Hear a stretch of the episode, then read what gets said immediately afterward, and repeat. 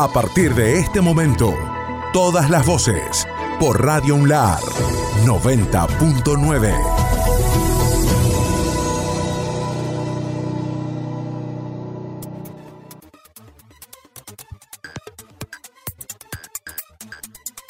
Lunes. El lunes habíamos arrancado la semana en agenda propia, charlando de un tema muy pero muy importante. En el marco del Día Mundial de la Endometrosis, dialogamos con la ginecóloga Evangelina de Caminos, a cargo del Programa Provincial de Cáncer Femenino, quien explicó en Radio Unlar de qué se trata esta enfermedad que no tiene cura, pero sí tratamiento. En realidad la, endometriosis es eh, una enfermedad eh, poco conocida, poco difundida, eh, más o menos se estima que entre el 6 y el 10% de las mujeres lo pueden llegar a tener y hasta el día de la fecha eh, todavía no se sabe cuál es la causa que lo produce. Hay distintas teorías, pero eh, todavía no se sabe qué es lo que lo genera. Y eso, bueno, trae muchos problemas a la hora de, sobre todo, los diagnósticos. Generalmente, nosotros, por definición, eh, siempre, por ejemplo, en la universidad transmitimos que la endometriosis es un, dolor perdiano crónico. Bien. O sea, la mujer siempre en toda su vida va a tener menstruaciones dolorosas, pero muchas veces ya no se relaciona a la menstruación, sino que durante el mes completo va a tener dolor, entonces ya por definición es un dolor crónico. La mayoría de las mujeres que uno hace el diagnóstico es en, la, en las edades fértiles, alrededor de los 28 años, se puede dar antes, pero generalmente eh, se, se, presenta en edades fértiles porque es una enfermedad que está relacionada a nuestros estrógenos. Bien. Es una enfermedad que es estrógeno dependiente, entonces generalmente es en la edad fértil. En un día por delante, la profesora Silvia Gaitán, titular de ANSES, dio a conocer el mecanismo de entrega de adicionales jubilatorios que se realizó durante la mañana del lunes. Un día importante para, para todos los que tenemos la responsabilidad de hacer este trámite este, en forma coordinada, junto con Gestión Previsional, la Secretaría de la Gobernación y la Secretaría de Comunicación. Y ANSES, por supuesto, que tiene la responsabilidad de jubilar a todos nuestros empleados activos y pasivos, ¿no? Este, en este caso todos los empleados de la provincia, que con esta ley de adicional jubilatorio que ha dado el gobernador, hemos trabajado fuertemente durante todos estos días para lograr aproximadamente 120 resoluciones en esta etapa, ¿no? Casi con un total de 500 ya otorgadas desde el mismo día del inicio de la ley. Este, y con el trabajo coordinado en gestión previsional es el número que llevamos hasta el momento.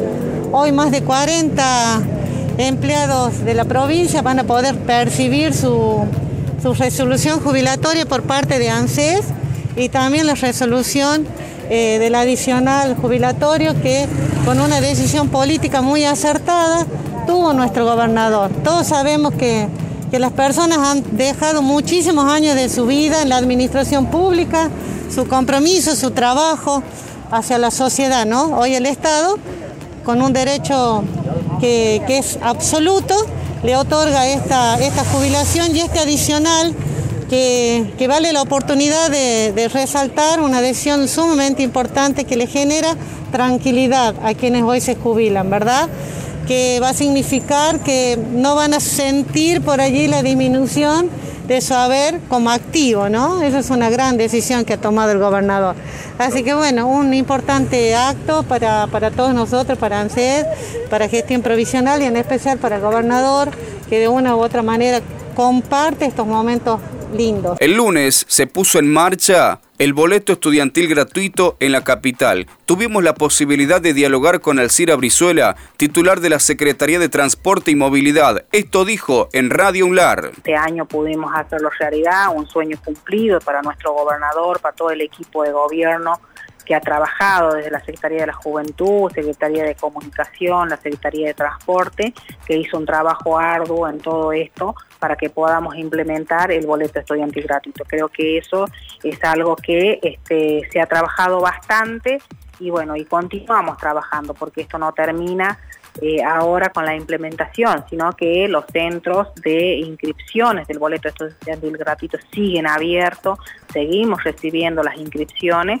y hoy tenemos 2.600 tarjetas personalizadas, habilitadas para que los chicos puedan utilizarlas. ¿sí? Son dos pasajes diarios, gratuito, 40 mensuales, no acumulables. Durante el fin de semana pasado se inauguró la nueva sede de Farmapos en Aymogasta. Al respecto, charlamos con Claudio Ortiz, titular de la obra social provincial APOS, y esto dijo en Radio UNLAR. La verdad que estamos muy contentos, recién estaba monitoreando, me dicen que está llena la delegación, ya nos van a compartir algunas fotitos, la, verdad que las chicas están muy atareadas, además de resolver eh, los médicos, que muchos no eran prestadores, hay que tratar de hacer los prestadores o, o por lo menos prescriptores de la obra social para no tener problemas con la prescripción del medicamento.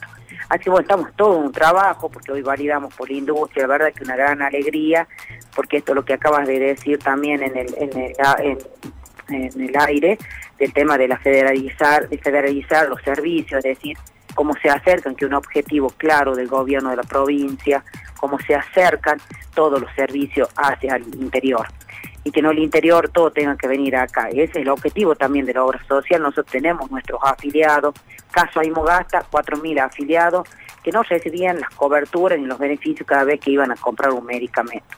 Y no por falta, digamos, de, farmacias. Las farmacias decidieron no trabajar por obra social, a pesar que hoy la obra social está pagando en tiempo y forma, están vinculados de otro lugar. Imagínate que hoy, a raíz del convenio con la industria, y a, raíz de concentrarse todo con la Cámara y el colegio, ellos ya cobraron, por ejemplo, diciembre, ya estamos haciendo el expediente de enero, vamos bastante bien. pero bueno, no han querido trabajar y está las claras de que en realidad ellos nos tenían cautivo también a toda la, a todos los aimogasteños, a todos los, la gente que pertenece a Arauco, porque en realidad no trabajan para ninguna obra social, con lo cual vos tenés que comprar un remedio carísimo y, hasta inclusive por encima del PDP, el precio del venta al público, que eso es un delito. Esto va a venir a, resolver un montón de problemas, porque a su vez después vamos a trabajar con otras obras sociales a través de los acuerdos. Primero vamos a empezar esto. Esto es una farmacia muy bonita, una farmacia chiquita, pero que tiene de todo, y estamos convencidos que también vamos a crecer. Cuando crezcamos vamos, vamos a necesitar de otro espacio físico mayor te digo que hoy ya culminamos con las expectativas, fue un montón de gente que está preguntando, lleva su receta, la verdad que una alegría grandísima para nosotros de poder haber inaugurado y estamos trabajando full, porque te digo, lo hacemos con nosotros, el mismo equipo nuestro fue a murar los, estantes, a, ubicar la medicación, porque ya no ya aprendimos, y esto tiene habla las claras, digamos que todos somos iguales, desde los directivos hasta el empleado que nos está, nos está acompañando hoy en la obra social y nos está acompañando, digamos, la farmacia. Es el concepto y bueno, felices por eso, felices porque yo creo que cada meta que uno la cumple, mucho más si proviene del Estado, porque hay una firme política pública, digamos, es mucho mejor. Autoridades del gremio de la sanidad a Proslar visitaron el hospital Eleazar Herrera Mota del departamento Chilecito. El secretario general del gremio, Rolando Agüero, nos dijo esto en relación a ese viaje. Sí, nosotros venimos reuniendo con los trabajadores y distintos centros primarios y hospitales. La semana pasada estuvimos en el centro primario de Saldeo del Sur, y, y, después viajamos a Chilecito para entrevistarnos con los trabajadores de la salud. Queremos saber cómo se sienten, las condiciones laborales donde trabajan y, por supuesto, qué piensan del aumento otorgado por el gobierno. estuvimos en Chilecito toda la mañana, eh, temprano hasta pasar las 2 de la tarde, en los cuales visitamos varios servicios. Un, servicio problema que hay, el servicio de pediatría, donde hay pocos trabajadores, imaginé, hay seis pediatras, para atender toda la demanda de la población de Chilecito y zonas aledañas eh, las 24 horas del día, todos los días del año. O sea, seis personas, seis médicos no pueden eh, atender tal demanda, ¿no? Si bien vienen tres médicos a, de otro servicio a ayudar a conformar las guardias, pero el trabajo que realiza es muy grande, es excesivo y se encuentran eh, cansados física y moralmente. Eh, estuvimos planteando, ellos ya no quieren hacer tantas guardias para, para cubrir y para brindar atención a la comunidad. Hacen cada uno más de 10 guardias de 24 horas al mes, además de todo el trabajo diario que tienen que concurrir al hospital a, realizar sus actividades. Eso por un lado. Eh, por otro lado, por supuesto, están enojados con los aumentos dados por el gobierno y nosotros también, y eso es lo que vemos también como cuando conversamos con los trabajadores prácticamente de toda la provincia, es que el aumento otorgado por el gobierno a los profesionales de la salud ha sido el más bajo que ha dado a toda la administración pública provincial, ¿no? El gobierno dijo que iba a dar un 50% de aumento en tres cuotas, la primera cuota un 19,5%, bueno, a nosotros nos dio 3, 4 puntos más abajo, no sabemos por qué, eh, no encontramos explicación, el año pasado teníamos un aumento paupérrimo de, de menos del 10%, o el 10% más o menos, con la inflación llegado casi al 40%, no hubo ningún reconocimiento de los trabajadores de la salud y ahora somos castigados y no entendemos por qué, ¿no? Se les recortaron las licencias, trabajaron en forma excesiva, excesiva por por, eh, los contagios que tuvieron los trabajadores de la salud, por los aislamientos que sufrieron mucho eh, en los contactos que tuvieron con sus propios compañeros y ese exceso de trabajo de, los, mismos profesionales y trabajadores de la salud en general eh, no fue remunerado ni fue siquiera recompensado. Bueno, este año se, se cortaron las licencias todavía justamente por ese motivo y este año vamos por el mismo camino. No entendemos por qué, o que diga directamente el gobierno que, que a los profesionales de la salud le vamos a dar menos que al resto de toda la administración porque no me gusta la cara, o porque con las palmadas, o, los murales que levantamos, ya con eso eh, lo satisfacemos, no sé, pero que se sinceren y digan. Conversamos, por supuesto, con ellos, con los trabajadores, se encuentran enojados. Eh, por esa situación.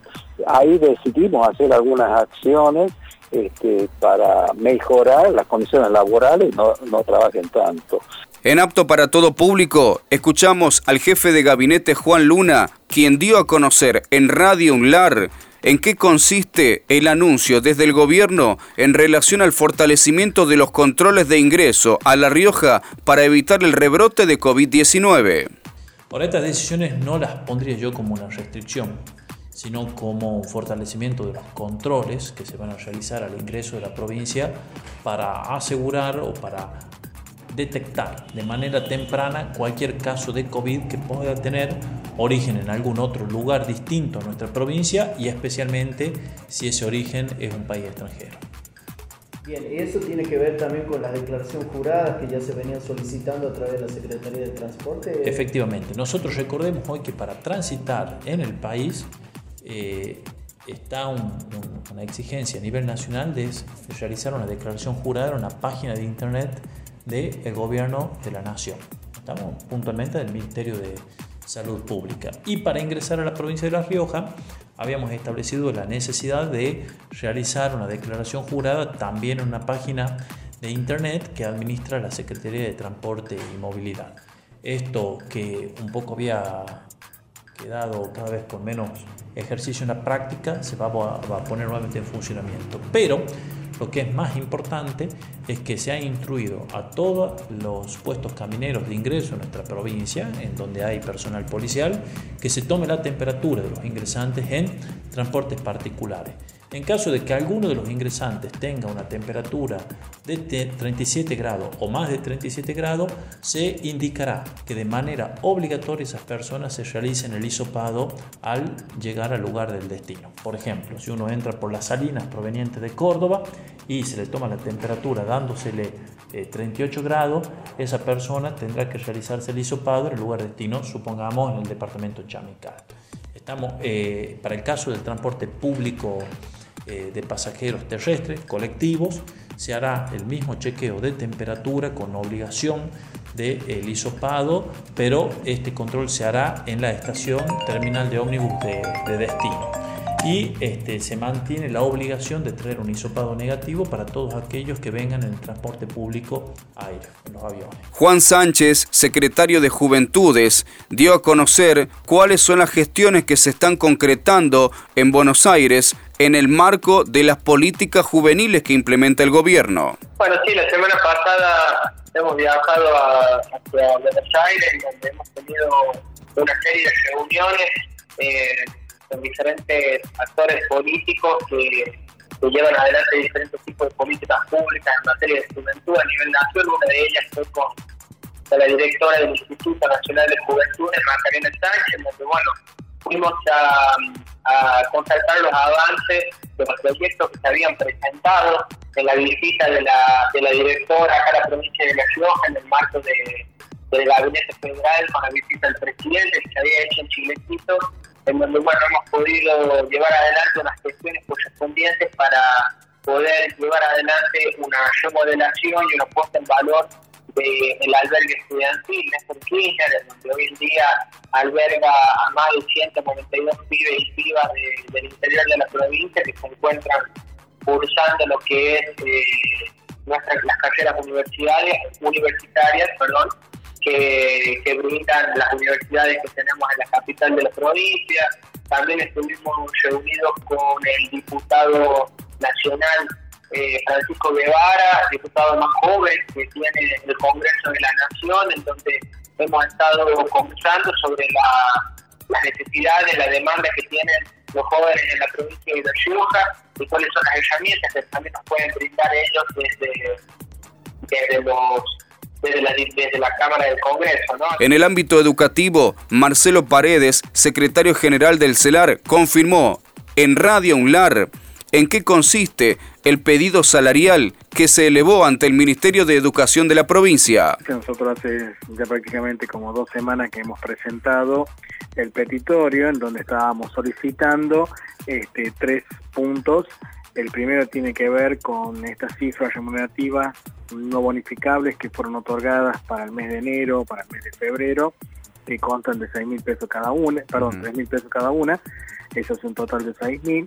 El primer punto que nosotros estamos solicitando es que esas cifras, que ya la venimos percibiendo, sean este, pasen a ser bonificables. Esto significa que impacte eh, directamente en el sueldo básico. ¿no? Este, sea, por, lo tanto decimos que estamos solicitando un aumento de 6.000 al básico. Eh, el segundo punto es eh, el pedido de una suma, una cifra remunerativa no bonificable de 15.000 pesos por cargo. Eh, y el último punto tiene que ver con un 20% de aumento en el valor índice de todos los este, cargos de educación en el nomenclador. Eh, esto es lo que nosotros hemos solicitado mediante nota que hemos presentado, a lo cual, bueno, la autoridad del gobierno, en este caso el ministro de Educación, este, eh, se comprometió a analizar y en el día de mañana a la tarde vamos a tener una reunión en donde este, bueno, se, pauta ya la primera reunión salarial, en donde bueno, nosotros vamos a, recibir este, bueno, eh, eh, digamos, la respuesta a este pedido o si existe una contrapropuesta. En apto para todo público, Dialogamos con Claudio Ortiz, titular de la obra social provincial APOS. Recuerden ustedes que el lunes se realizó el acto de inauguración de las remodelaciones del salón principal de APOS destinado para la atención al público. Son nuevos modelos de atención al público que nos van a marcar un antes y un después. Ustedes fíjense en cómo eran las oficinas anteriormente, tenía que andar deambulando el afiliado de un lugar a otro y hoy va a entrar al salón y va a resolver todo dentro del salón. Adentro es un salón que primero que se amplió, se levantó todo el piso, hizo una reforma muy profunda, hay 13 eh, puestos de atención, están numerados los box por el número que te van a dar, están los baños tanto de planta baja como el de planta alta, también para por las dudas quiera ir el público, se han hecho varios baños hay una sala de espera, que nunca hubo una sala de espera, hay una mesa de informe, hay un cajero y también hay un director, de, un gerente del salón. Es decir, que hoy va a estar todo monitoreado con cámara para que la gente pueda estar atendida bien, para que la gente pueda recibir un buen servicio y después, bueno, vamos a ir midiendo la gestión, digamos, con un informe. Aparte con la nueva modalidad del horario que se volvió a la normalidad. Ah, perfecto, sí, el horario es de 8 a 12 y de 14 a 18. La ventaja, así por decir como un título de esto, Mira, la ventaja es ofrecer un mejor servicio para el afiliado, mayor celeridad en la atención y digamos una, una integración del problema. Muchas veces había, eh, todo era muy cargado a mano, hoy todo va a estar informatizado, va a ser mejor inclusive para el propio empleado de la... Estás escuchando todas las voces. Seguinos en www.radiounlar.ar.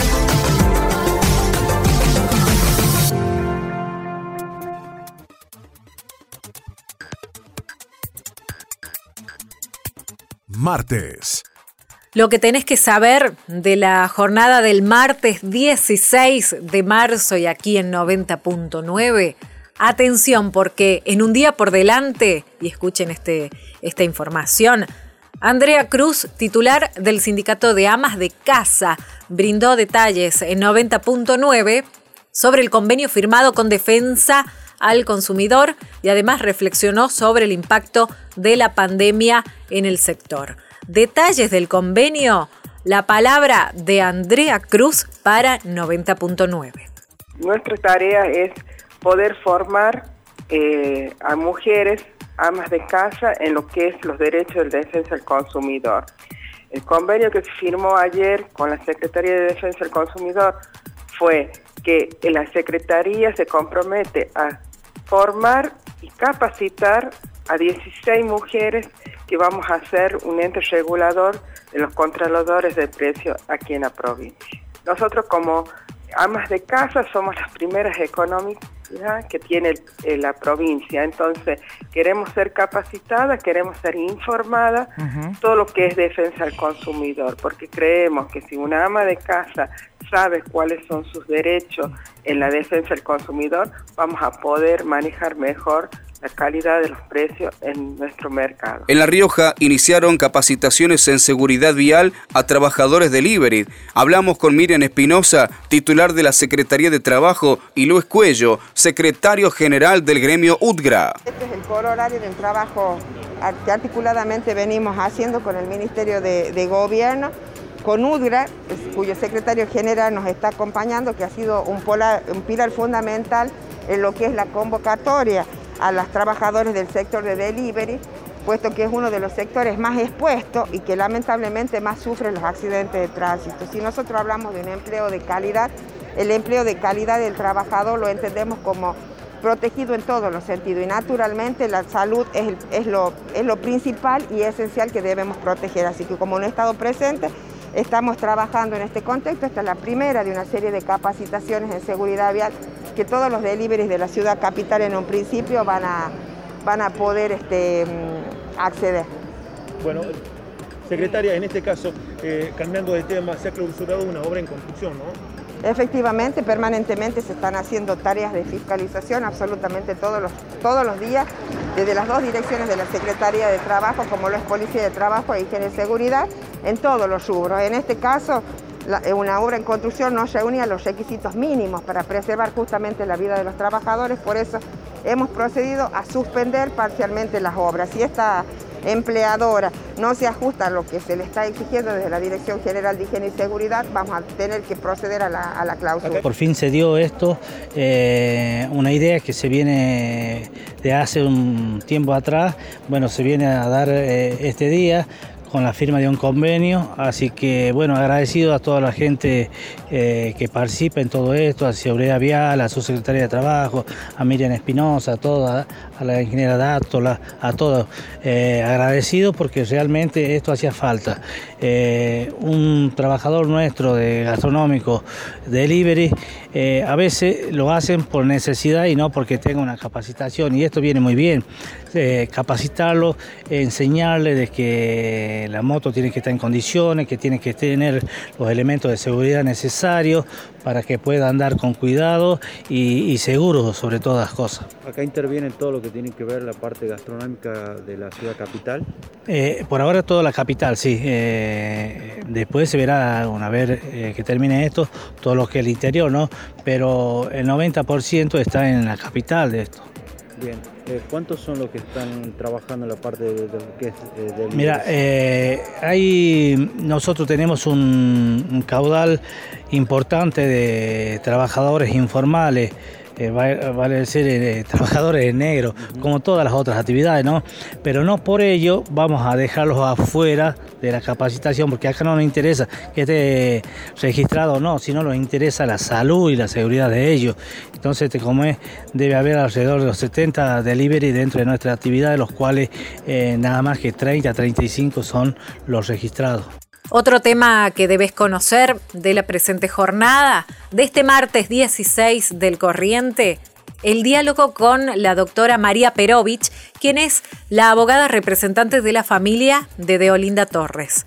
Y una frase clave, esperamos llegar a una sentencia perpetua para Condorí, dijo la letrada, nuevamente en diálogo con nuestra emisora en un día por delante. Atención, la palabra de la abogada Perovich en Radio UNLAR. Bien, nosotros eh, este viernes pasado no, fue suspendida la audiencia el viernes pasado y recién se desarrolló el día de ayer, en la tarde. Esa fue la segunda audiencia. La primera audiencia la tuvimos hace 10 días atrás, donde se hizo la apertura del debate.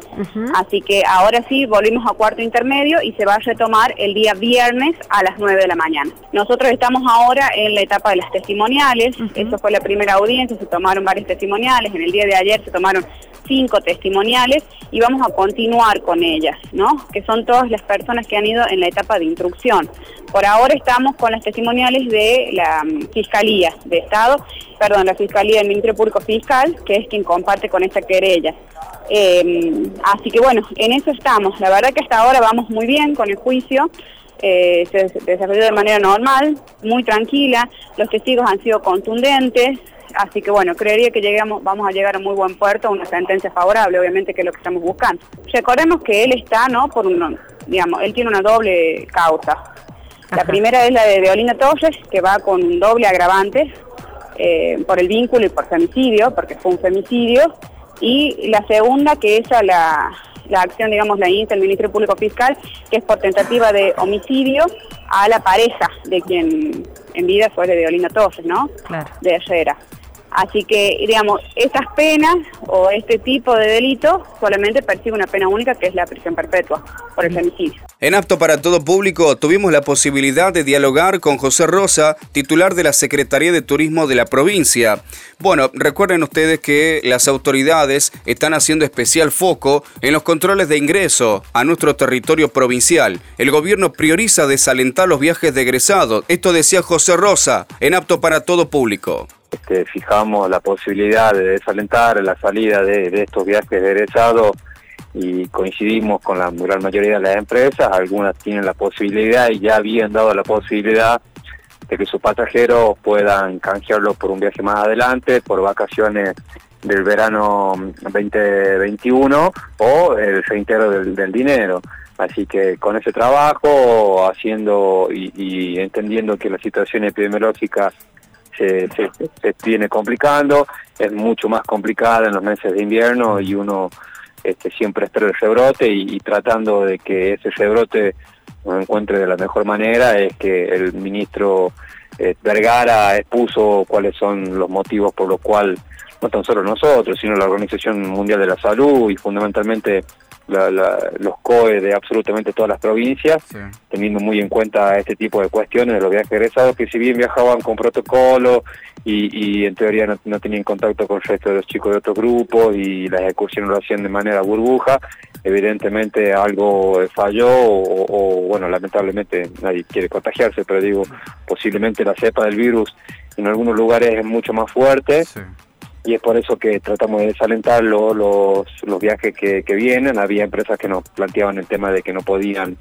este, cancelarlo, pero bueno, ellos se van a, se van a ajustar al nuevo protocolo para, para estos viajes egresados, que es cuando regresen a la provincia tengan que realizar una cuarentena obligatoria de 14 días y dos testeos, uno en el momento de llegar y otro a los 10 días. Y además nos, nos metemos de lleno en el ámbito cultural, aquí en la provincia de La Rioja porque, atención con esto, el gobierno de La Rioja lanzó el programa Artesanos y Artesanas a través de un anuncio formal con las autoridades eh, de gobierno.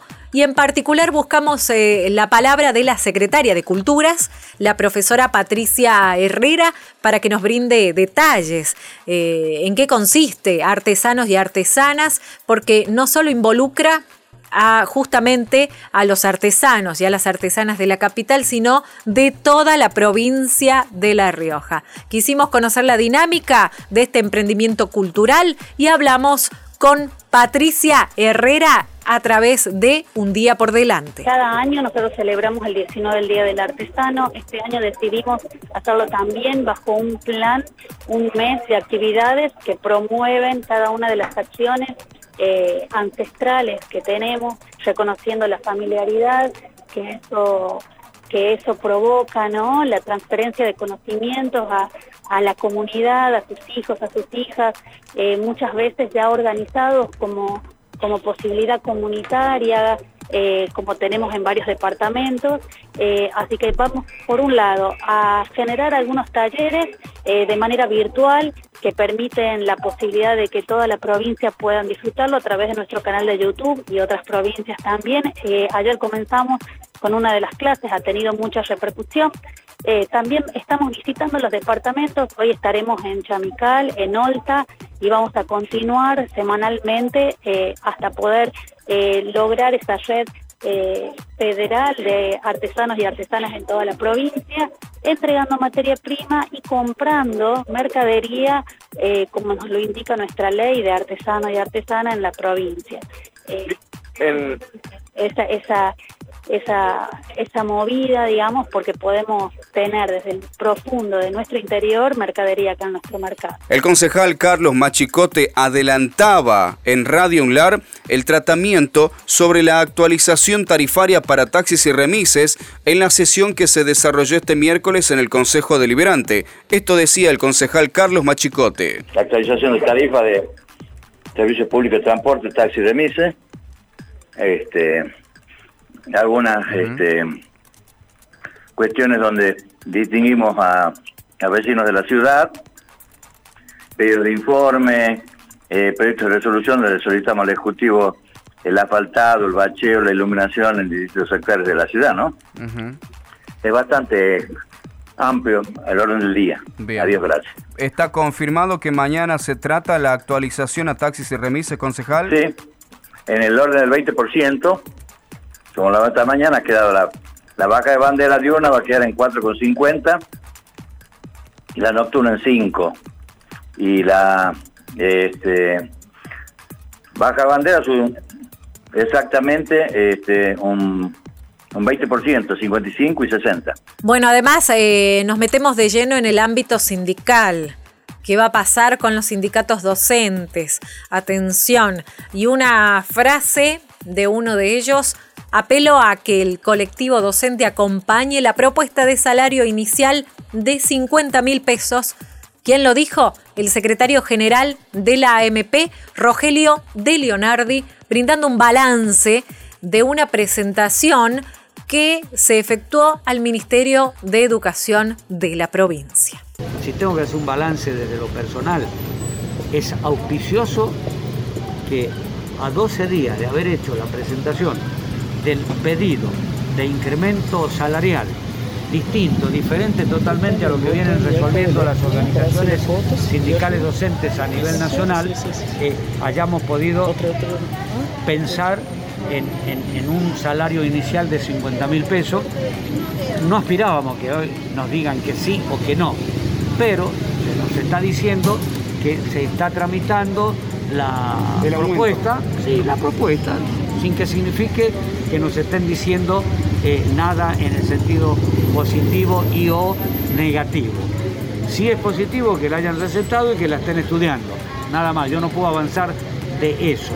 Yo no dudo tampoco que con la fuerza que siempre dispone AMP y que lo va a disponer con medidas sorpresivas en la calle, como lo anunció en la asamblea de ayer, las conquistas van a estar a la orden del día. Lo que sí apelaría yo es que el, colectivo docente, todos los compañeros trabajadores y trabajadoras de la educación, se pongan detrás de la propuesta, se pongan detrás del propósito, porque ese propósito debe ser logrado, y esta es la segunda pata de la cuestión, en paritaria. Y la paritaria tiene que ser AMP, gobierno provincial, y la paritaria, en todo caso, vamos a eh, debatir esta, esta misma tarde esta situación, no la puede convocar porque no quiere el Ministerio de Trabajo de la Nación. Mientras accionemos con el Ministerio de Trabajo de la Nación para que acceda a cumplir con su obligatoriedad, que no lo está cumpliendo, Carlos Fernández en este caso, que es el delegado del Ministerio de Trabajo en La Rioja, y Moroni, que es el ministro de Trabajo de la Nación, en tanto vamos a trabajar con el Ministerio de Educación como patronal, en un plano de iguales. Estás escuchando todas las voces. Seguinos en www.radiounlar.ar.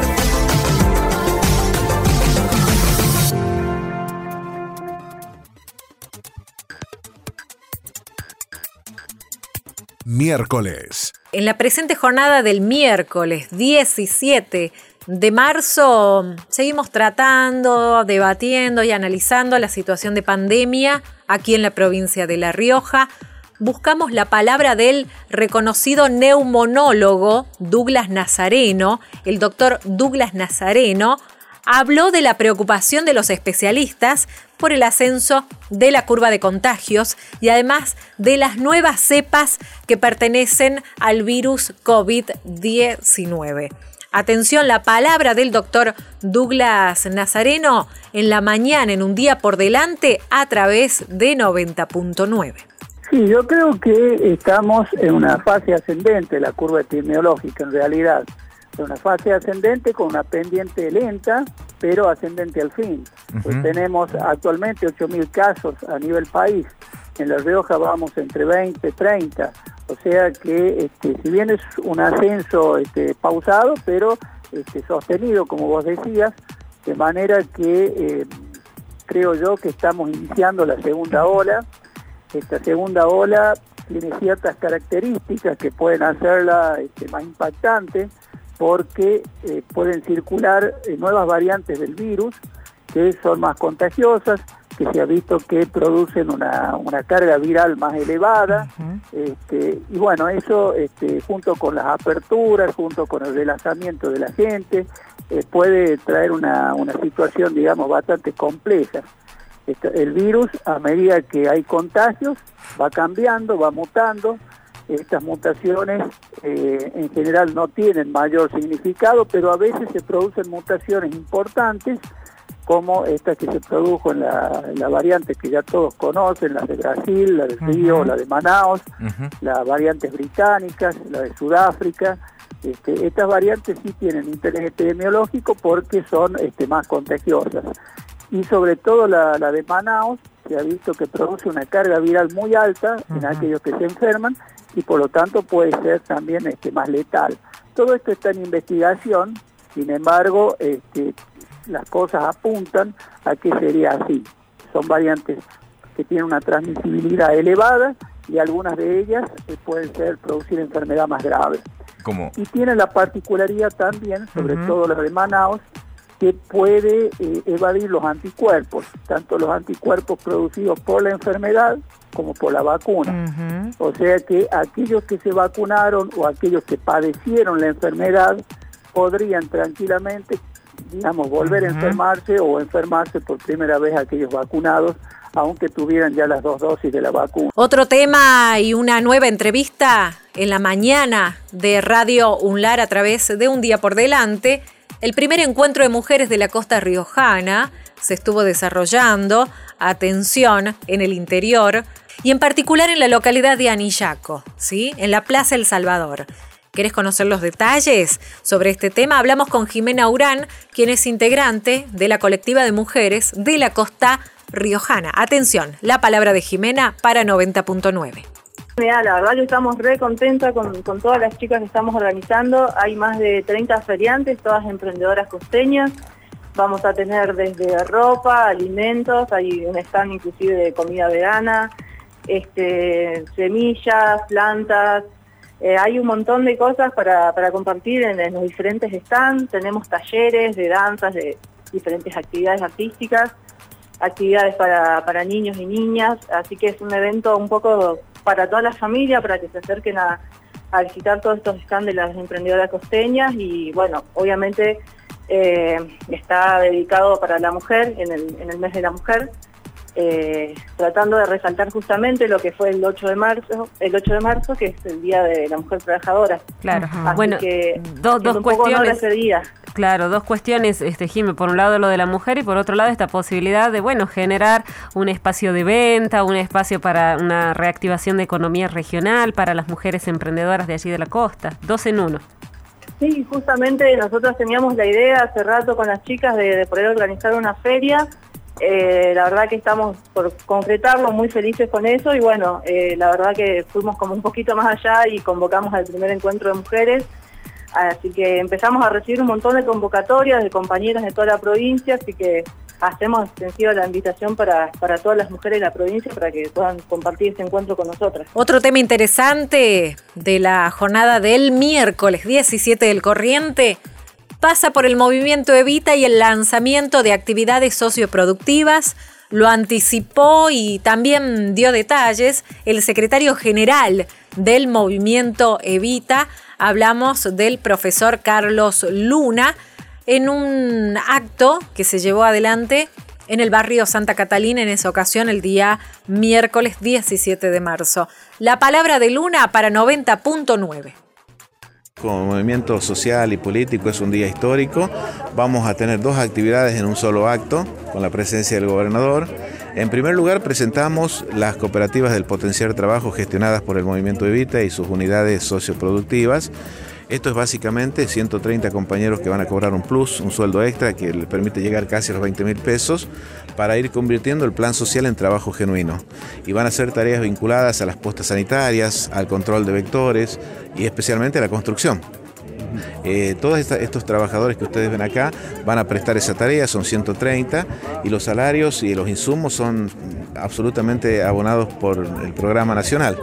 Incorporamos al circuito comercial de la provincia 31 millones de pesos con estos sueldos al año, 2 millones 600 por mes. Así que no solamente se puede ayudar al trabajador, sino que además se vuelcan al circuito comercial en términos de consumo. Y por otro lado, nos va a permitir intervenir asistiendo con tareas de albañilería, pintura, plomería, electricidad a 25 instituciones de nuestra, de nuestra ciudad capital en una primera etapa. ¿no? Esa es una parte del programa. Y la segunda parte del programa es eh, la firma de un convenio marco con el Estado provincial, que es también inédita, entre el Estado provincial y una organización social, eh, en términos de reciprocidad y cooperación. Esto quiere decir que el gobierno entiende que las organizaciones sociales son importantes para, hacer más eficiente las tareas propias del Estado de asistir a la gente en estas cuestiones y que vamos a trabajar de manera mancomunada ya en términos institucionales, porque con Quintela y, nuestro gobierno lo veníamos haciendo. Esto le da categoría institucional y habilita la posibilidad de que el Estado pueda con recursos también eh, ayudarnos a ser más eficientes en estas prestaciones. Estos son los dos, los dos ámbitos en donde eh, avanzamos en esta actividad. Además, presentamos también al gobernador y agradezco acá a nuestro equipo técnico porque nos ha aprobado también el gobierno nacional ya lo hemos financiado y ya están acá para que ustedes lo puedan ver, el equipamiento de una incipiente eh, empresa de construcción, digamos, eh, que incluye una bloquera industrial, eh, también vehículo y autoelevador y otros elementos que nos van a permitir que la, la, calidad prestacional de, nuestra, de nuestros trabajadores y trabajadores vaya elevándose progresivamente. Conformar una empresa de construcción, ¿no? ¿Qué más les haría falta para ya dar este, este servicio a las instituciones? Bueno, lo que, va eh, lo que vamos a necesitar seguramente es seguir reforzando estas líneas, porque cuando, cuando las otras entidades eh, vean que el programa se lleva adelante, van naturalmente a requerirlo. Ya, ya me están llegando algunos pedidos. Son 25 nada más las que abordamos ahora y va a venir más porque hay un histórico deterioro en muchas entidades intermedias que les cuesta acceder a financiamiento de sus afiliados o asociados, necesitan el recurso estatal y bueno, nosotros modestamente, en la medida de nuestras posibilidades y más con la ayuda del gobierno de la provincia, pretendemos hacerlo. Así que lo que vamos a, vamos a tener es que ir adecuando nuestra capacidad prestacional a, a la mayor demanda que vamos a tener de otras instituciones que pretendan que seguramente colaboremos también y nosotros queremos hacerlo. ¿Cuántos puestos de trabajo se están generando a partir de esto? Eh, son 130 en esta primera etapa, de 115 en la capital, 15 en una experiencia en Chamical y por supuesto vamos a procurar que cuando el programa termine no solamente puedan continuar en nuevas actividades, sino seguir incorporando trabajadoras y trabajadores a este esquema que es muy interesante porque son recursos del Estado Nacional pero que no generan empleo público, sino que, pero sí prestaciones sociales importantes. ¿no? Eh, es, una especie de intermediación en donde a través de organizaciones como la nuestra se pueden llevar adelante tareas de este, de este nivel. Así. Además, en un día por delante se buscó el diálogo eh, con Ramón Vera, el administrador de Ajalar, que pertenece al gobierno de La Rioja. ¿Por qué? Atención con esto, porque desde Ajalar se anunció obras con financiación propia. Sí, como escucharon, obras con financiación propia. Brindó todos los detalles el señor Ramón Vera en esa ocasión para Un día por delante en 90.9. Un barrio muy popular para todos los riojanos. Estamos acompañando, desde Ajalar venimos acompañando con distintas acciones. Hoy nos están planteando eh, un salón que están construyendo al lado de la iglesia, que va a servir para uso, usos múltiples. Y en ese sentido nosotros muy contentos porque es algo que nos solicitó el gobernador desde que asumimos en Ajalar, que todo lo recaudado en nuestra institución sea trasladado a la gente en obra, en la parte social, y nosotros hoy estamos dando cumplimiento a lo requerido por la, por la comisión de esta iglesia, y es motivo del que nos está acompañando el secretario de gobierno para reforzar ese acompañamiento y a distintos eh, requerimientos que nos hace la comisión. ¿no? ¿Qué tipo de elementos son? Y bueno, colaboramos con las aberturas del salón. Hoy nos están solicitando eh, el piso del mismo. En ese sentido nos comprometimos y ya en los próximos días daremos cumplimiento con el requerimiento solicitado. Administrador, este trabajo va a continuar también en los diferentes barrios de, la capital, teniendo en cuenta este, que los diferentes barrios también solicitan esta ayuda por parte del gobierno, por parte de la administración de Juego de Hacer de Jalar. Lo venimos haciendo, no tan solo con la iglesia, venimos con, clubes deportivos. Eh, enseguida nos, va a acompañar el secretario de la gobernación para ver la primer casa que desde Ajalar estamos construyendo con administración propia, o sea, con recursos propios reiteramos, con los recursos recaudados por nuestra institución, es la, primera casa en el barrio Futuro, en una, familia que estaba viviendo con paredes y techo de nylon. En ese sentido la identificamos y acompañando la decisión de nuestro gobernador, estando al lado de la gente, vamos le estamos construyendo y en próximo, más tardar un mes, estaremos dando cumplimiento a la conclusión de dicha vivienda.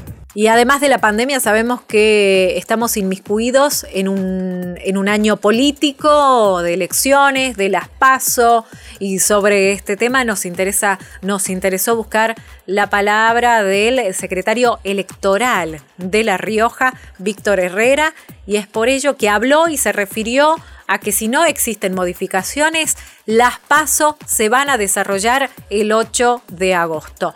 ¿Quieres conocer más detalles? El doctor Víctor Herrera dialogó con Un día por delante aquí en 90.9. El día de ayer la Cámara Electoral Nacional definió el cronograma eh, para las elecciones nacionales de este año en función del eh, Código Electoral Nacional y de la Ley 23571 de la PASO, eh, las elecciones primarias, eh, con qué es la legislación vigente el día de la fecha. Eh, sobre la cuestión de la realización o no de las elecciones PASO, es algo que se debate en el ámbito legislativo, en el Congreso de la Nación, y requiere una modificación de la ley de las PASO para poder eh, suspenderlas o prorrogarlas, digamos, correrlas en un tiempo. Eh, hoy por hoy la Cámara Electoral eh, tiene la obligación imperiosa de, por ley, de realizar este cronograma y de ir fijando los, los distintos plazos para publicación de padrones, para presentación de listas, conforme, como les reitero, la ley vigente. Lo que hace la Cámara Nacional Electoral es cumplir con lo que la ley manda. Eh, esa ley siempre está sujeta a modificación, digamos, a los acuerdos y consensos políticos que se logren en el Congreso eh, respecto de la realización de las pasos. Eh, las elecciones generales se hacen sí o sí. este, no, no hay forma de suspenderlas, o sea, los sumos pueden llegar a prorrogarse, una de las posibilidades que se baraja, para el mes de noviembre este, pero elecciones generales va a Bien, bien. Ahora, respecto a, las pasos, eh, en teoría debieran ser el 8 de agosto. El 8 de agosto las elecciones paso y el 24 de eh, octubre las eh, generales. Bien, que las generales podrían sufrir una prórroga, como usted decía, hasta noviembre y las pasos están sujetas a confirmación. Efectivamente, o sea, el, hoy por hoy tenemos elecciones paso el día 8 de agosto. Salvo que hubiera una modificación en el tiempo que eh, transcurre hasta el día 10 de mayo, que es la fecha máxima en la cual el presidente de la Nación debe convocar a elecciones eh, paso.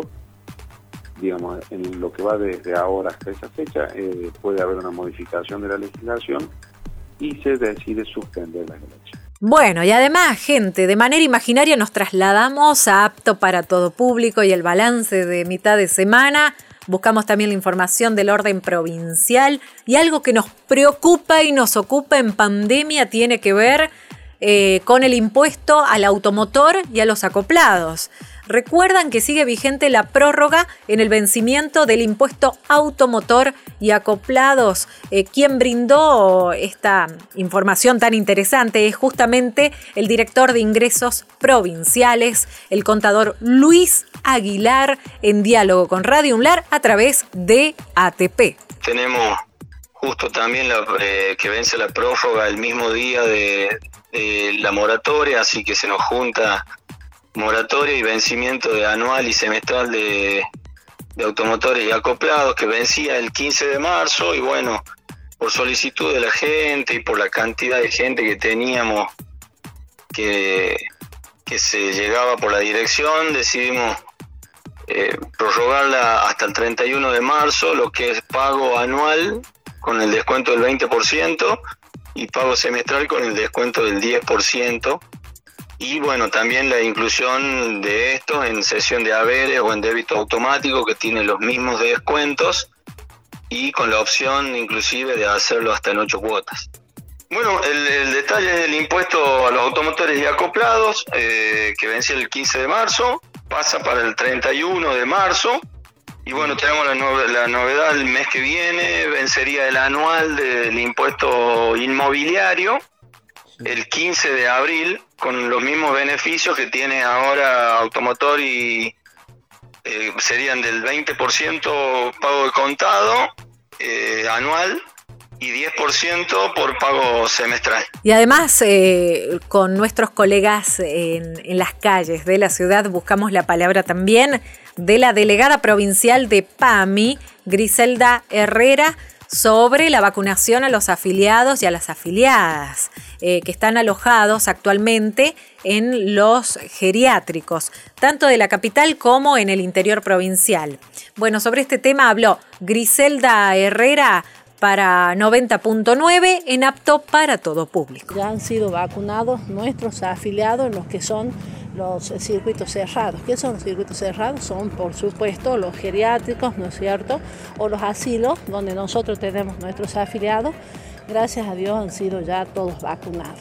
Ahora, por supuesto, estamos a la espera de las próximas eh, dosis con respecto a la gente común, a la gente de 60 años, 70, que ustedes saben muy bien que se ha abierto un registro, una preinscripción y en base a la decisión que va tomando con la cantidad de dosis que llegan, se va notificando y tengo entendido y hemos estado observando que realmente el procedimiento y la organización que lleva el Ministerio de Salud realmente es ejemplar.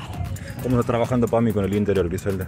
Muy bien, gracias a Dios. Nosotros estamos cerrando la semana que viene un circuito que hemos empezado prácticamente finalizando diciembre. Hemos recorrido todo el interior. Esta semana estamos el día jueves en Castro Barro en la mañana y a la tarde en Sanagasta. Y la semana que viene terminamos todo ese circuito de los prácticamente 18 departamentos en Parquía, o sea, el departamento de Independencia.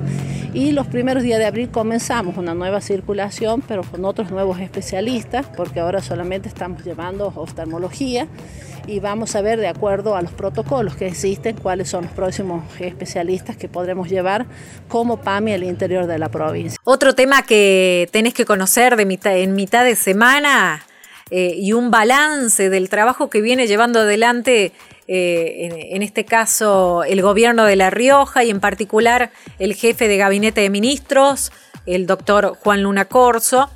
Nosotros eh, buscamos la entrevista con Fernando Acosta. Atención, Fernando Acosta, quien es el eh, comisario y además está a cargo de seguridad, control y tránsito, brindando detalles sobre una intensiva capacitación que se brindó al personal policial que está ubicado en distintos puntos de ingreso a la provincia de La Rioja. Son más de seis los puntos.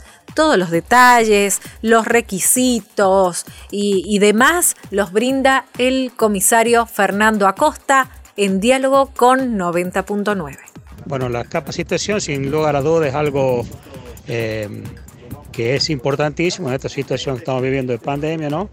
En donde unos nuevos protocolos para tener en cuenta, más que todos los puestos camineros el ingreso a la provincia, llámese Valdecito, el ingreso a Chepe, el ingreso por la Salina, Las Catas, eh, Santa Cara, que queda para Villa Unión, tenemos límite con San Juan, eh, el tema de Catamarca, que me dije recién, Alpacinchi, y el otro control que también está estipulado, que lo eh, lleva a cabo la comisaría de Villamasa, que cuando vienen de Catamarca, de Pomán, de la Cébila y hacen ingreso a la provincia.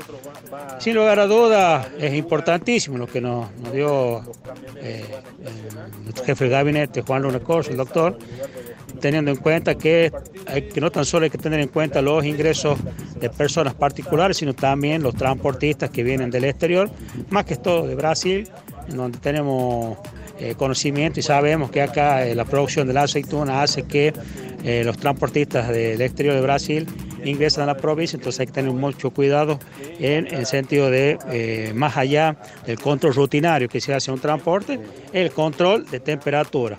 Y bueno, de surgir alguna novedad este, en cuanto al exceso de temperatura, que es 37 grados y medio, ya se da participación al COE y se hace un seguimiento, ¿cierto?, con la gente de la policía, trabajando en forma conjunta con la gente del COE. Estás escuchando todas las voces. Seguinos en www.radiounlar.ar.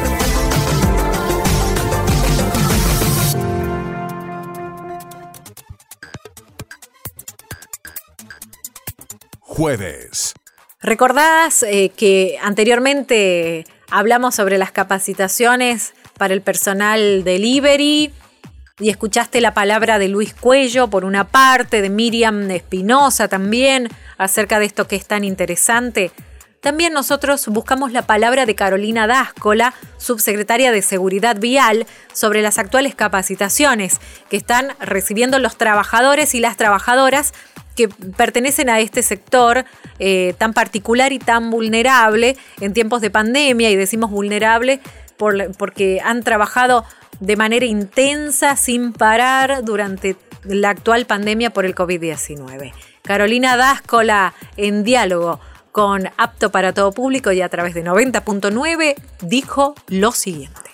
Bueno, con respecto a las, capacitaciones para los deliveries, si bien ya se tenía pensado trabajar eh, antes, eh, el año pasado, y se da en este contexto de la ley de emergencia por la firma de convenios que se hace con la Agencia Nacional de Seguridad Vial, en donde nos hacen una sesión de 100 cascos homologados de muy buena calidad, eso lo quiero eh, destacar, y 250 em, chalecos efectivos.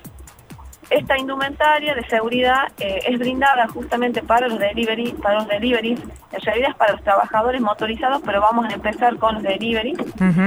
Em, luego, luego de realizar una capa, un curso teórico práctico y rendir un examen.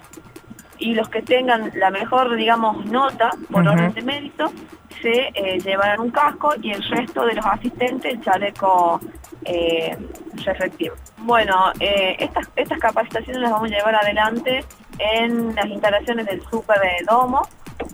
Eh, bueno, constan de una hora de teoría, que es muy dinámico.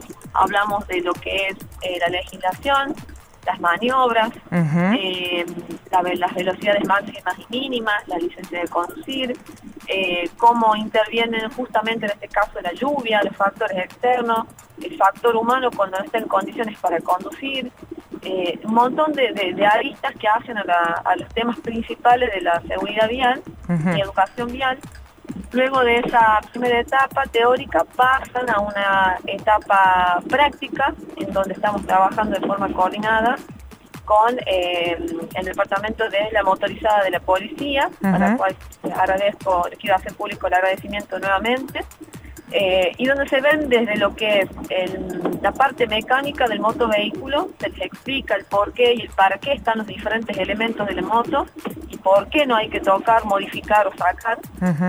Y luego hacen eh, una parte, digamos, práctica para que eh, tengan conocimiento de las diferentes técnicas de manejo y cómo adaptarlas de acuerdo al entorno, de acuerdo a las situaciones. Se presenta, por ejemplo, como estamos un niño de manera imprevista corriendo, si se abre la puerta de un auto, o en condiciones, por ejemplo, de ahora como el lluvia. Bueno, atención con este tema mm, eh, muy interesante y que tiene que ver con, eh, eh, bajo el lema Mujer, Democracia y Poder, jornada por el Día Internacional de la Mujer.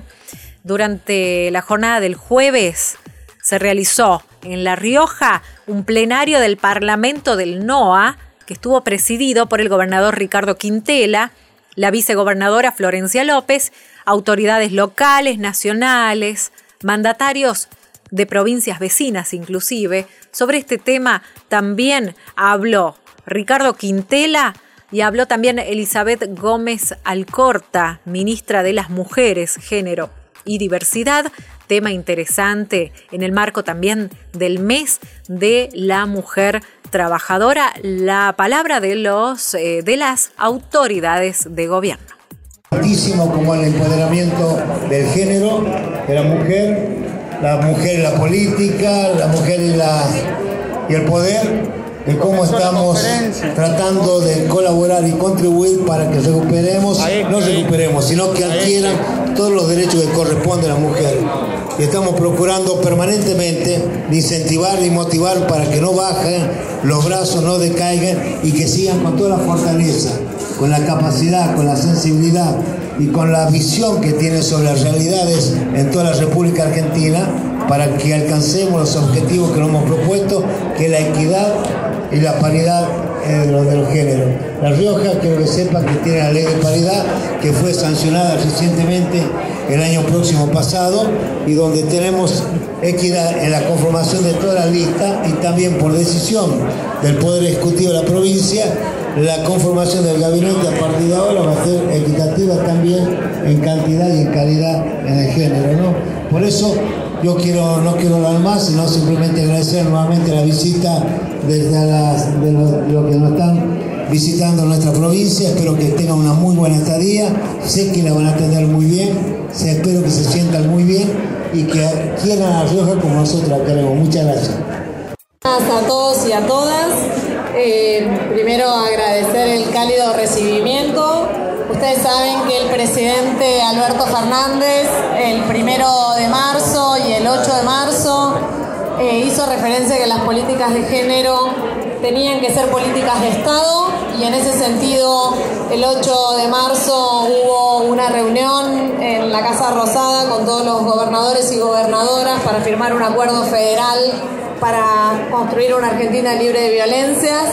Eh, en ese marco, estar hoy acá acompañando a todos los vicegobernadores y a la vicegobernadora del NOA Eh, es un paso en este camino que estamos recorriendo. Para nosotros es un orgullo que Florencia esté presidente de este Parlamento, que la agenda de género sea una agenda del Parlamento del NOA y que podamos seguir articulando, en este caso con todos los vicegobernadores de cada una de las provincias, que como ustedes saben tienen un lugar clave para pensar en las reformas normativas y legislativas que se tienen que llevar adelante. Así que es parte de esta agenda que estamos construyendo y hoy la agenda es bastante amplia porque sabemos que las desigualdades nos atraviesan en todos los ámbitos, así que por eso estamos acá. No pudo venir Sabina Federic, que estaba invitada porque estuvo trabajando minuto a minuto en la búsqueda de una niña que, que había desaparecido de Maya eh, hasta las 6 de la mañana estuvimos en contacto con ella y por eso es que se quedó, pero Sabina Federic también iba a estar y vinimos con Inés Arrondo a, acompañar al Parlamento. Bueno, y uno de los temas centrales, además del jueves 18 de marzo, eh, pasa por la visita del ministro de Obras Públicas de la Nación. Hablamos de Gabriel Catopodis en La Rioja. Eh, quien fue recibido por el gobernador Ricardo Quintela, por las autoridades eh, de gobierno eh, provincial en general, y con una amplia agenda aquí en La Rioja, en la Ruta Nacional 75, en distintas avenidas y puestos aquí en la capital, pero también en el interior provincial.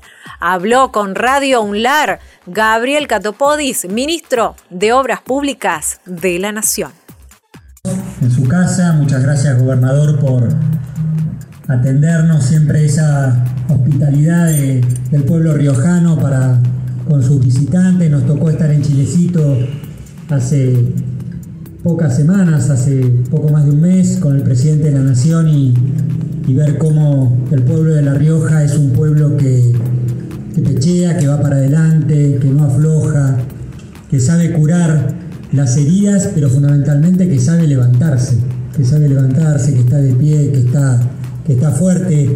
Ese día hicimos reunión con los intendentes, estuvimos con la mayoría de ustedes y, hablamos de estas obras y hablamos de esta agenda y, dijimos que íbamos a estar nuevamente aquí y vamos a estar cada vez que tengamos un, proyecto y una obra para, para poner en marcha. Estamos trabajando con Juan, con todo el equipo de la provincia para que cada rincón de La Rioja pueda tener obra pública, porque sabemos que esa obra pública genera empleo, genera puestos de trabajo, pone en marcha la rueda de la economía.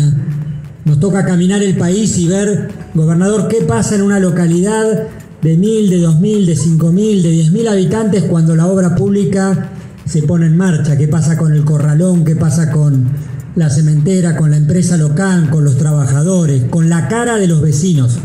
Estas no son puestas en escena, no son puestas en escena en nuestro gobierno, son lugares concretos, son intendentes que gobiernan sus ciudades, son vecinos que se van a beneficiar con cada una de estas obras, son obras que suceden y se sienten, no son los tiempos de la Argentina donde había más carteles que obras terminadas, más publicidades que concreciones. Cada cosa, cada cosa que, estamos conveniando con la provincia, cada acuerdo de trabajo tiene, como les digo, una, una dimensión real. Cada vecino de, cada ciudadano de La Rioja, a tres, cuatro, a cinco manzanas de, de donde vive, va a tener el impacto de, un pavimento, de una obra de saneamiento, de un jardín, de una ruta, de un centro para la mujer, de un espacio público recuperado. Va a ser palpable, va a ser tangible, va a estar ahí, de vuelta. Son obras que suceden y que se sienten y que se van a sentir en la vida cotidiana de la gente, porque esa es la tarea de la política principal, tocar la fibra, lo básico, lo de todos los días de vecinos y vecinas. Porque en tiempos de nuestra Argentina, cuando se rompió eso que era lo básico y lo cotidiano, cuando de alguna manera a nuestra gente se le dijo que no valíamos nada, que la Argentina no tenía destino, bueno, nuestra gente decidió darle la espalda a ese mensaje y empezar a construir una opción diferente que es la que hoy encabeza Alberto Fernández. Vamos por el camino que prometimos, con dificultades sí, con muchas dificultades, con cientos de errores seguramente, pero con las dificultades que marcan este rumbo que elegimos. Y que elegimos para cambiar las prioridades en la Argentina, para que las prioridades del gobierno estén alineadas con las prioridades de la gente, para que los recursos de, los argentinos no estén puestos en el pago de los intereses de la deuda y sí estén puestos en estas obras en la provincia de La Rioja. Pasamos del 1.1 del PBI al 2.2 del PBI. Cualquier provincia de la Argentina está creciendo el 300, el 400 o el 500% la inversión pública comparado con los últimos cuatro años del anterior gobierno. La inversión pública cayó en la Argentina el 61% entre el 2015 y el 2019. Y venimos a reparar, y especialmente en el norte, especialmente en La Rioja, especialmente en las provincias a las que todos los argentinos con, con mucho dolor tenemos una deuda que pagar. Y estamos, por decisión del presidente de la Nación, empezando a pagar esa deuda. Son prioridades que definió la provincia y son prioridades que definieron los intendentes. La provincia nos marcó muy clara la necesidad de que la ruta provincial 6 es un, corredor muy necesario para, para, su provincia y para el sistema vial. Y nos marcó también la importancia y la necesidad de avanzar, de reactivar obras que estaban paradas, la Ruta 73 con el impacto en el turismo, la Ruta 75 que va a permitir mejorar la competitividad y la logística, obras que estaban paradas Nunca más en la Argentina las obras se pueden parar porque las inició un gobierno anterior de otro color político. Nunca más nos tenemos que preguntar quién licitó la obra, quién va a cortar la cinta. ¿Qué importancia tiene eso si lo que importa es que le podamos cambiar todos los días un poquito la calidad de vida a la gente? Así vamos a trascender. Pero también nos marcó la provincia la necesidad de avanzar en la red de cuidado y por eso vamos a construir estos cuatro jardines y el centro territorial para los derechos de la mujer. Está aquí en esta provincia hoy, estuvo con el gobernador, la ministra Eli Gómez Alcorta, que lleva adelante ese programa. Pero esas son las prioridades de la provincia y otras rutas y otras obras muy importantes, pero también las prioridades de la provincia es que la obra pública llegue a cada municipio y son los intendentes los que deciden cuáles son las prioridades, cuáles son las necesidades. Como Ricardo nos tocó ser intendentes y sabemos de qué se trata y sabemos qué obras le cambian la vida a la comunidad, al vecino de a pie.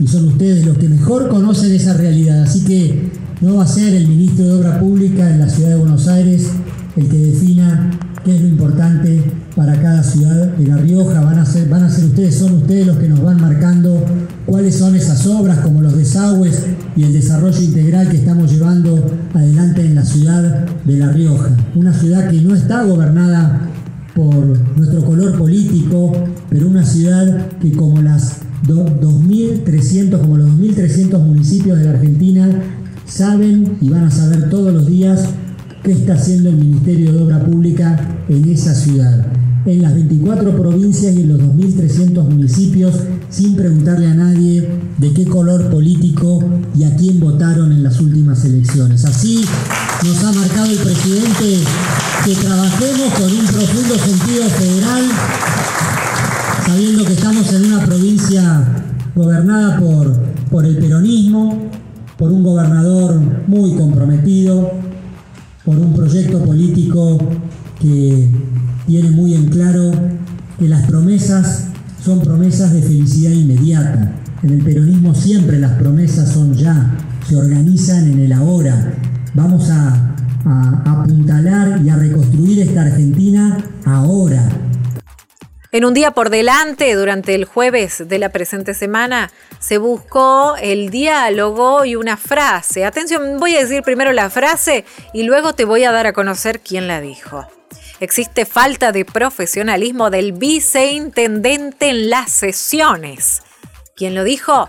el concejal Diego Narváez, concejal de La Rioja por el bloque Renovación Riojana, brindando detalles de la situación que atraviesan los ex trabajadores municipales PEM. La palabra del edil en 90.9. Y mira, y, me quedé un poco eh, preocupado por la situación que se ha vivido eh, nuevamente. Eh, bueno, una falta de profesionalismo y, responsabilidad del, viceintendente para poder coordinar y llevar adelante una nueva sesión ordinaria. Claramente, bueno, nueva, nuevamente en el, ámbito del Consejo Deliberante se buscó eh, por ahí censurar la voz, en este caso, de, de ex trabajadores municipales, de los ex PEM. También se cuestionó la figura del, obispo Dante Braida, no sé si le llegó esa información, y un nuevo hecho por ahí de, tenso y, de, y de discusión un poco subida de tono del viceintendente contra la concejal Ximena Marengo. Por ahí se, se puede llegar a interpretar como algo polémico, pero realmente para nosotros que estamos ahí, bueno, los trabajadores municipales que son parte de las sesiones ordinarias, que, esta actitud eh, ya eh, se haya hecho costumbre y habitual en el ámbito del Consejo termina eh, preocupando y, entiendo que nos está convocando a reflexionar esta, a reflexionar esta difícil realidad que se está viviendo en la articulación de cada una de las sesiones y bueno, nos convoca también a, a, resolver. Eh, muy preocupado por ello. Claramente, digamos que molesta cuando, cuando se dice, se habla o hablan actores eh, que pueden claramente eh, visibilizar una, una realidad que por ahí no es favorable al Ejecutivo Municipal. Y eso molesta, entonces automáticamente lo que se busca es entorpecer esas alocuciones, buscar callar, automáticamente las transmisiones en vivo que se transmiten desde el Consejo Deliberante eh, se, se paran, se caen las transmisiones, los micrófonos dejan de funcionar, y eso en, el, en un ámbito de un parlamento, en un canal público municipal, no puede estar pasando. Entonces, ayer, ¿qué, ¿qué se vivió?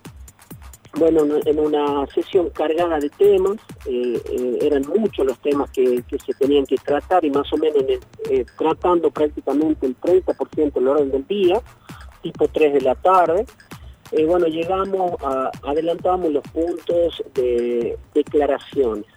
Había una declaración en reconocimiento al sol que cumplió el, obispo Dante Braga, para llevarle la respuesta a las 83 familias que habían quedado sin trabajo en el 30 de diciembre del año pasado, que había corrido la intendente Inés Brisolidori.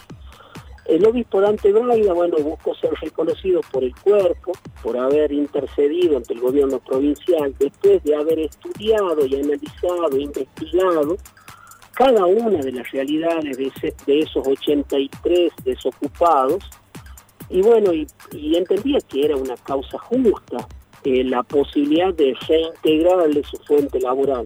Como no había voluntad del Ejecutivo Municipal, él buscó interceder con el gobierno provincial para que desde el gobierno provincial se pueda reincorporar y bueno y designarle nuevas funciones a estos empleados municipales. Entonces solicitamos eh, a estos ex empleados municipales, solicitamos un cuarto intermedio para escucharlos, porque también fueron los chicos que habían sido desempleados, una, comisión chica porque fueron tan solo tres, eh, se solicitó un cuarto intermedio para escuchar lo que solamente tenían palabras de agradecimiento al obispo, eh, digamos, eh, entendía que algo era algo positivo lo que se podía vivir, el reconocimiento y bueno y poner en valoración este tiempo tan difícil para poder conseguir trabajo que haya tenido esta actitud el gobierno el gobernador de la provincia de y la voluntad política de que haya integrado su fuente laboral, entendemos que iba a ser positivo, y, empezaron los cuestionamientos principalmente eh, de, la voz del señor viceintendente Guillermo Galván, llegando a decir en un punto de su alocución de que hoy a las 8 de la mañana iba, iba a ir por el obispado a solicitarle al obispo Dante Braida eh, el pase a planta de los de todos los PEM al obispado. Eh, realmente yo veía que era verdaderamente una locura, pero veía oportuno también de acercarnos y poder tener una conversación con el obispo, principalmente para agradecerle y para poder trabajar una agenda institucional, una agenda social, coordinar con él una agenda social para acercarle aquellas respuestas que la sociedad hoy sin duda está demandando. Hoy fui a las 8 menos 10 de la mañana al obispado, lo esperé dos horas y cuarto prácticamente al viceintendente, que no fue. Eh, por lo tanto, decidí sacarle una audiencia al, obispo que va a responderme la próxima semana, el día y la hora que me recibiría. Pero simplemente para eso, como te digo, no, no puedo polemizar ni, ni, cuestionar la figura del, obispo, de la iglesia, que entiendo que, que, tomó esta causa social de una manera responsable comprometida y bueno, quiero enaltecer y poner en valor ese rol y, bueno, agradecer y, de cierto modo, si hace falta por ahí, si no tiene el valor y la, y la humildad del señor viceintendente, disculpar por ahí por los hechos que se han vivido en el, ámbito del Consejo Deliberante y lejos estamos nosotros de ser parte por ahí de, de, de las palabras o del cuestionamiento que ha llevado adelante el señor viceintendente, su figura. Y en apto para todo público, continuamos relevando qué es lo que pasa en el sector eh, eh, docente desde los distintos sindicatos. En esta ocasión ah, buscamos la palabra del SADOP, que nuclea a los trabajadores es decir, a los educadores que pertenecen al sector privado. La secretaria general de SADOP, Claudia mm, Allegri, hizo foco en el pedido de 9 mil pesos de aumento al básico. Sobre este tema, la sindicalista amplió y brindó detalles en apto para todo público aquí en 90.9. Eh, nosotros esto lo venimos tratando ya hace varios años y hemos hecho circular en otras eh, oportunidades. Primero que si es un paro que está convocado por el sindicato, está avalado es un paro que ya está comunicado y es un paro que está este, absolutamente respaldado por la organización. Eh, nosotros ya lo venimos trabajando, sabemos que en años anteriores no hemos tenido inconvenientes, pero no nos olvidemos que el año pasado se dieron los asuetos provinciales para este hecho, cosa que a nosotras nos indignó bastante, eh, porque en realidad no necesitamos un asueto y que esto pase desapercibido, sino que sea una jornada de lucha, que sea una jornada de, de, concientización, de que nuestros compañeros nos reemplacen en los lugares de trabajo y que mm. sepan lo que es convivir con dobles jornadas de trabajo y con eh, tareas extras simplemente por el hecho de ser mujeres. Entonces, bueno, nuestros compañeros nos cubren en los lugares de trabajo y nosotras podemos eh, tener un día de concientización, de trabajo, de paro, de estar en la casa, bueno, escucha esto que es muy interesante, también pertenece a la tarde de Radio UNLAR a través de ATP. Fomentan la continuidad de talleres del adulto mayor a través de Soy Digital. El anuncio formal de Soy Digital estuvo a cargo de la ministra de Desarrollo, Igualdad e Integración Social, Gabriela Pedrali, acompañada por la directora de la Universidad del Adulto Mayor, Marcela Fernández. Em, quien habló en, en exclusiva para Radio UNLAR es Marcela Fernández brindando los detalles sobre una modalidad mixta que van a llevar adelante. La idea es descentralizar los talleres que estaban, eh, se, estaban dictando eh, en la universidad del, del adulto mayor y la idea es justamente cuidar la salud de las adultas y los adultos mayores. Los detalles a cargo de Fernández. Atención.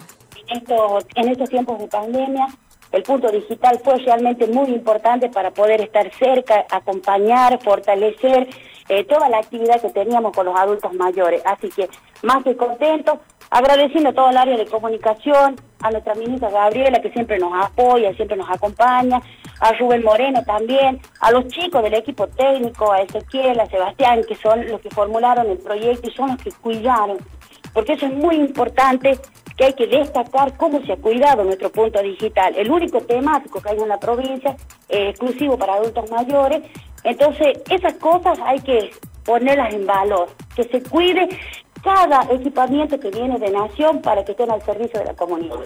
Y atención, para cerrar la jornada del jueves, tenés que saber que Daniel Domínguez, interventor de la Unión de Docentes Argentinos SUDA en La Rioja, insiste en los 8 mil pesos al básico, entre otros ítems para los docentes. Domínguez amplió, se refirió a este tema en diálogo con 90.9. Ayer participamos en una mesa de negociación, como estamos participando desde hace tiempo.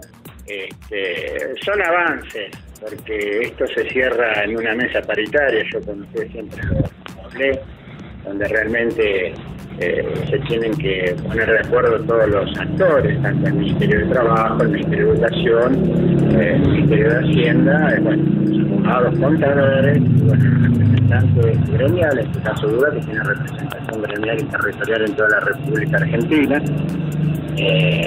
tenemos la personalidad gremial intacta. Así que bueno, estamos, lo vemos como un par de avances, nosotros hemos presentado una propuesta, otros sectores también, este, creo que, vamos bien, pero indudablemente nos contestan que bueno, en las próximas horas o la semana que viene van a tener una, respuesta. Y bueno, nosotros eh, creo que para nosotros, reitero, eh, mediante los trabajos de, los contadores, porque esto hay que explicarlo bien, porque está en juego no solamente el básico, el nomenclador que tenemos nosotros, hay una serie de ítems en el sueldo docente que refleja plata en el bolsillo, en este sector hablando así, ¿no es cierto? Estás escuchando todas las voces. Seguinos en www.radiounlar.ar.